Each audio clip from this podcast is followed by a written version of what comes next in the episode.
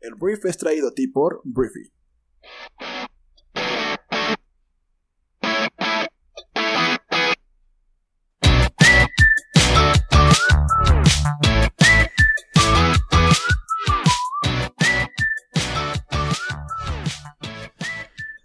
Buenos días, briefers. Muy buenos días. Bienvenidos a esto que es el Brief, el podcast en el cual puedes conocer el resumen con las noticias más importantes del mundo en cuestión de unos cuantos minutos. Yo soy Arturo, tu anfitrión y uno de los fundadores de Briefy. Briefy es una plataforma que impulsa la inteligencia colectiva, entonces pásala a revisar. Pásala a revisar, descárgala y pues juega con ella. Esperemos que te genere mucho valor. Y pues bueno, bienvenidos a esto que es viernes. Viernes 20, ¿qué? 22 de mayo. Te saludo desde el día 350.000 de pandemia de, por el coronavirus, pero estamos aquí para hablar de noticias. Pero realmente espero que estés comenzando muy bien esta mañana, o esta tarde, o esta noche, no sé en qué momento estás escuchándome, pero gracias por estar aquí. Empecemos hablando de México, vamos a hablar de Andrés Manuel López Obrador, porque Andrés Manuel López Obrador el día de ayer dio a conocer que se está desarrollando dentro de su gobierno una, pues un nuevo índice para medir el bienestar. El gobierno de Andrés Manuel López Obrador ha estado pues empecinado en no solamente medir el crecimiento económico, porque eso es muy burdo y eso es puro dinero, sino también medir el desarrollo y también medir eh, la felicidad de las personas, ¿no?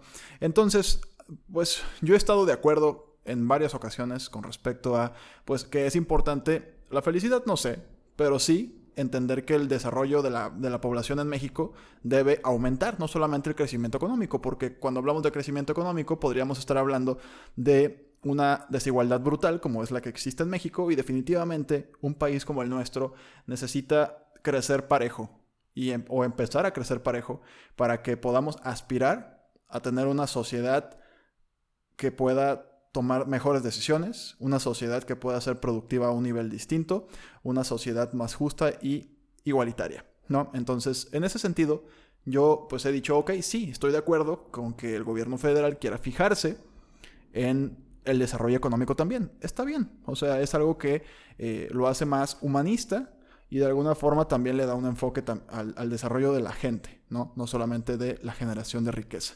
Entonces, ante todo este escenario, Andrés Manuel López Obrador el día de ayer eh, pues anunció que se trabaja en un nuevo índice para medir el bienestar que sustituya al Producto Interno Bruto como referencia.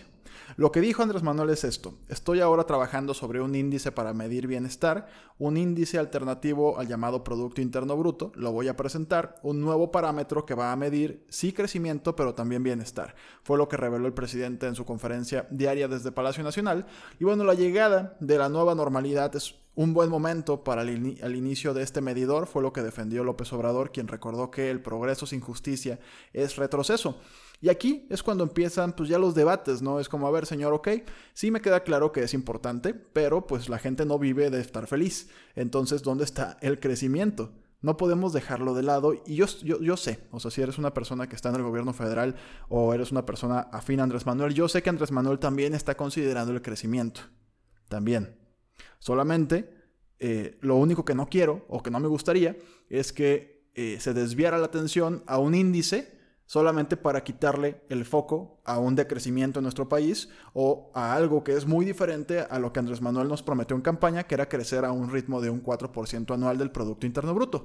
Porque cuando, cuando ya estamos bien adentro del segundo año de gobierno de Andrés Manuel, se nos empieza a olvidar todo lo que Andrés Manuel nos vendió y pues que tuvo una venta muy, muy buena Andrés Manuel y por eso es el presidente, ¿no? Entonces, el tema es que pues viene este, este nuevo índice, que no lo va a presentar, todavía no dijo muchos detalles más, pero pues te digo, aquí el chiste es que sí, estamos de acuerdo, o por lo menos yo estoy de acuerdo en que hablemos de un desarrollo mucho más expandido, mucho más igualitario, mucho más repartido por lo menos.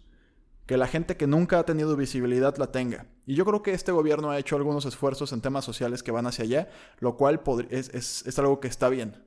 Solamente en lo que no podemos caer es, es en un índice que dice que vamos bien cuando estamos decreciendo con el Producto Interno Bruto y cuando estamos en unas condiciones malas económicamente hablando y que exista una justificación para hablar de un vamos bien cuando en realidad pues no vamos tan bien. Eso es lo que creo que no debería suceder con este nuevo índice. Esperemos que no lo agarre por ese lado el presidente y el gobierno actual. Hablemos de vacunas para el coronavirus, porque bueno, el día de ayer Estados Unidos apartó 300 millones de dosis de una potencial vacuna de AstraZeneca, una farmacéutica, para el coronavirus. Eh, lo que hizo el vecino del norte fue apartar casi un tercio de las primeras mil millones de dosis de una vacuna experimental contra el COVID que está desarrollando AstraZeneca, al comprometer 1.200 millones de dólares en momentos en que las potencias del mundo se abastecen de terapias y fármacos para revivir sus economías. Entonces, hoy no existe una fórmula probada eficaz para bloquear el coronavirus en humanos, las vacunas potenciales son consideradas por los líderes mundiales como la única forma de retomar la estancada actividad económica e incluso de obtener ventaja respecto a competidores. Y bueno, después de que el presidente más naranja del mundo, Donald Trump, Donaldo, exigió una vacuna, el Departamento de Salud acordó proveer hasta 1.200 millones, como ya lo dije, de dólares para acelerar el proyecto de AstraZeneca y asegurar 300 millones de dosis para Estados Unidos. Entonces, pues ahí está el gran negocio de las farmacéuticas en un momento fenomenal y eh, pues eso es lo que tenemos que hablar de las vacunas. Por lo pronto, hay muchos países desarrollando, no solamente AstraZeneca. O sea, esto no quiero que te genere ansiedad de que es que se van a acabar. Es como, pues no. O sea, digo, las de AstraZeneca ya las apartaron la tercera parte, ok, la cuarta parte los gringos, pero hay muchos laboratorios y cuando esto eh, por fin tenga una vacuna, espero que México también pueda acceder a ella y que estemos blindados ante tantas muertes que hemos estado viendo. Quedémonos con Estados Unidos porque Donaldo el día de ayer anunció, o por lo menos su administración, pero pues él es el presidente, anunció este jueves su intención de retirarse del Tratado de Cielos Abiertos de 35 naciones, que lo que hace este tratado es que permite vuelos de vigilancia sin armas sobre los países miembros, la última medida de pues, el gobierno de Donaldo para retirarse de un importante acuerdo mundial. Lleva varios ya este señor, pero varios. Este, la Casa Blanca dijo que Rusia ha violado repetidamente los términos del pacto. Altos funcionarios indicaron que la retirada tendrá lugar formalmente en seis meses, según los términos del acuerdo. En seis meses, ¿no? Este señor todavía va a seguir en la, en la Casa Blanca, va a estar en campaña. Entonces, bueno, eh, Donaldo dijo que había muy buenas posibilidades de que tengamos un nuevo acuerdo o algo para que ese acuerdo vuelva a estar vigente. Entonces, bueno, este los aliados de la OTAN y otros países como Ucrania han presionado a Washington para que permanezca en este tratado, por lo que la decisión de Trump podría agravar las tensiones dentro de la alianza, que de por sí pues, ya son muy, muy malas, ¿no? a nadie le cae bien Donald Trump, es impresionante. Solamente a los que tiene cerca y yo creo que es por conveniencia. Pobre señor, rodeado de gold diggers seguramente por todos lados. El tema es que este tratado de cielos abiertos fue propuesto por, eh, hace muchos años, por Dwight Eisenhower en 1955, presidente estadounidense. Y bueno, se firmó en, en 1992 y entró a vigor en el año 2002 y la idea es permitir a los países miembros realizar vuelos de vigilancia sobre los demás para crear confianza.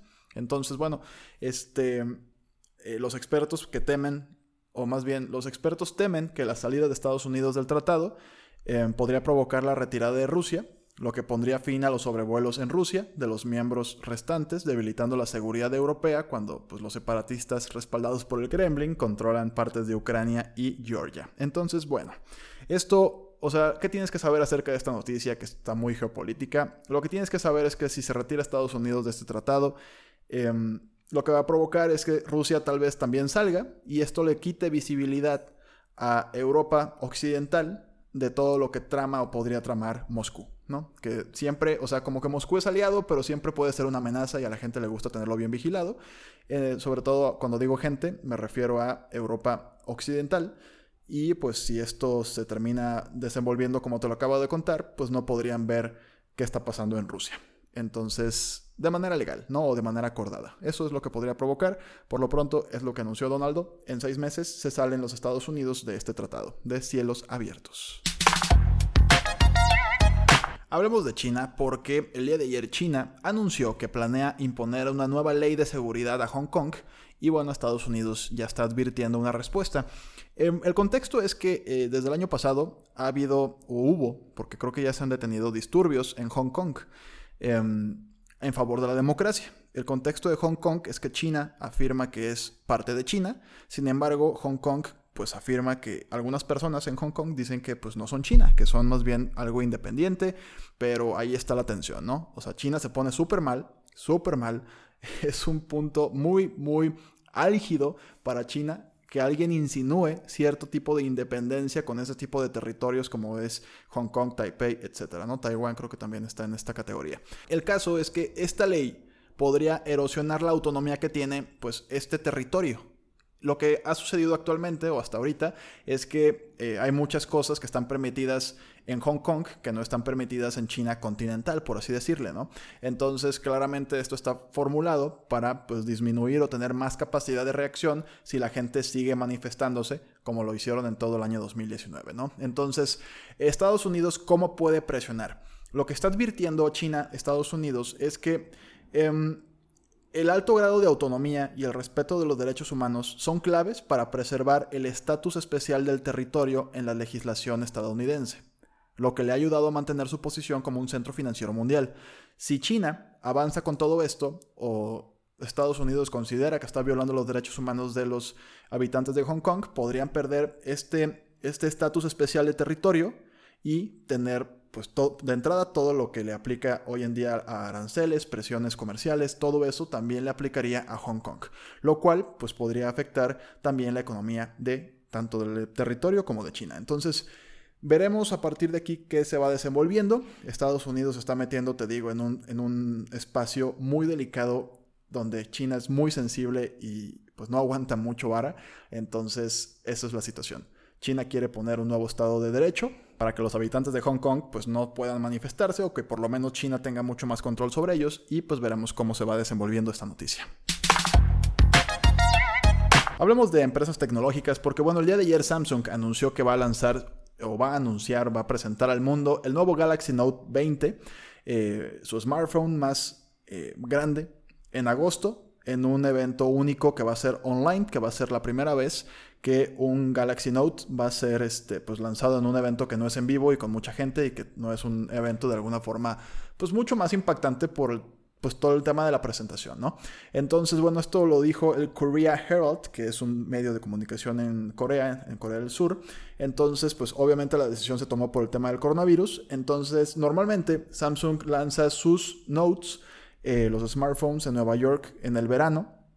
El año pasado lanzó el Note 10 y el Note 10 Plus, fueron lanzados el 7 de agosto, eh, con miles de personas como pues, asistentes al evento y pues bueno, esto no va a poder ocurrir este año por todo el tema del COVID que arruinó bodas, bautizos, baby showers, Juegos Olímpicos y ahora también el lanzamiento del Galaxy Note de Samsung. Voy a hablar otra vez del personaje naranja llamado Donaldo porque Donaldo afirmó este jueves que no va a cerrar el país si se presenta una segunda ola de contagios del nuevo coronavirus en Estados Unidos cuando fue cuestionado por medios durante una visita a una fábrica de Ford en Michigan, que por cierto fue sin tapabocas cuando no podía ir sin tapabocas, Trump dijo que la gente dice que esto es una posibilidad clara y vamos a apagar los incendios, no vamos a cerrar el país. Podemos apagar los fuegos, ya sea una brasa o una llama, vamos a apagarla, pero no estaremos cerrando nuestro país, fue lo que remarcó el presidente de Estados Unidos, quien llegó a este recorrido en la planta, como ya te lo dije, sin cubrebocas.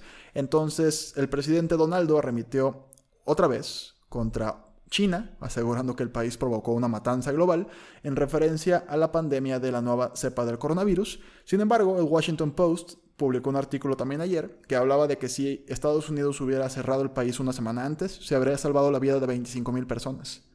Y ahí es cuando esto ya empieza a ser muy político y se empieza a ensuciar brutalmente, porque ya estamos hablando de vidas humanas y de gente que está lucrando y de gente que está lucrando políticamente y económicamente con la desgracia. Entonces, así está la cosa.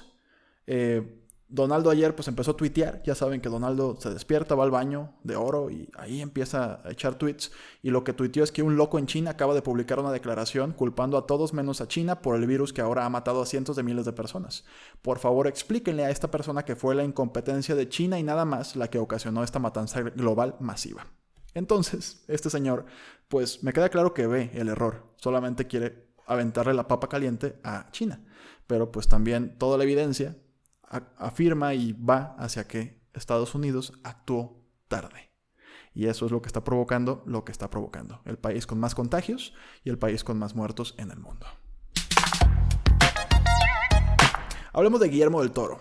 Guillermo del Toro es un director de cine mexicano que ya ganó un Oscar y salió la defensa de la industria cinematográfica en México ante la propuesta de Morena de derogar el Fondo de Inversión y Estímulos al Cine, el FIDECINE. Entonces, en su, cuenta de Twitter, el cineasta jalisciense dedicó este jueves un hilo a los legisladores Mario Delgado y Dolores Padierna, promotores de la iniciativa. Y bueno, el recorte al cine significa la devastación de un ecosistema cultural ya en peligro de extinción, Llevamos décadas sobreviviendo con lo básico y con ello hemos logrado enormidades, fue lo que escribió en Twitter eh, Guillermo del Toro. Son pocas las herramientas que permiten que sobrevivamos, no son un lujo, como no es un lujo la Secretaría de Relaciones Exteriores o cualquier otra secretaría que nos vincula al planeta entero. Fue lo que escribió el creador de cintas como La forma del agua, El laberinto del fauno. Entonces el grupo parlamentario de Morena presentó el miércoles una iniciativa que precisamente cambia varias cosas, pero tiene el fin de derogar el Fondo de Inversión y Estímulos al Cine, que es el Fidecine. Y Guillermo del Toro tuvo algunos comentarios al respecto. Veamos qué dice Morena. Hablemos de Facebook porque Mark Zuckerberg, que es el director y fundador de Facebook, el día de ayer anunció que va a adoptar permanentemente el home office, el trabajo remoto, incluso después de que los confinamientos por el coronavirus se relajen. Eso fue lo que dijo Mark. Y bueno, esto acelera la diversificación geográfica del sector tecnológico fuera de su lugar de origen en Silicon Valley. Zuckerberg dijo que la red social más grande del mundo comenzaría a abrir agresivamente la contratación a distancia en julio y que espera que cerca de la mitad de su fuerza de trabajo eventualmente haga su tarea fuera de las oficinas de Facebook en los próximos 5 a 10 años. La compañía adoptaría un enfoque más medido con los empleados existentes, basado en la función del trabajo y el rendimiento pasado. Y bueno, esto es algo brutalmente interesante porque em, cuando hablas de que la gente ya no tiene que mudarse, ni soñar con ir a un lugar en otra parte del mundo para poder trabajar en la empresa de sus sueños, acceder a oportunidades económicas y de preparación, como lo puede significar trabajar en Facebook, Google, Twitter o cualquier .com, es algo increíble. No solamente en las .com de Silicon Valley, sino en cualquier parte del mundo. En México, en el país que me estés escuchando, es muy normal que se centralicen las oportunidades en ciertas ciudades del país, que la gente tenga que viajar y dejar sus lugares de origen para poder acceder a oportunidades distintas.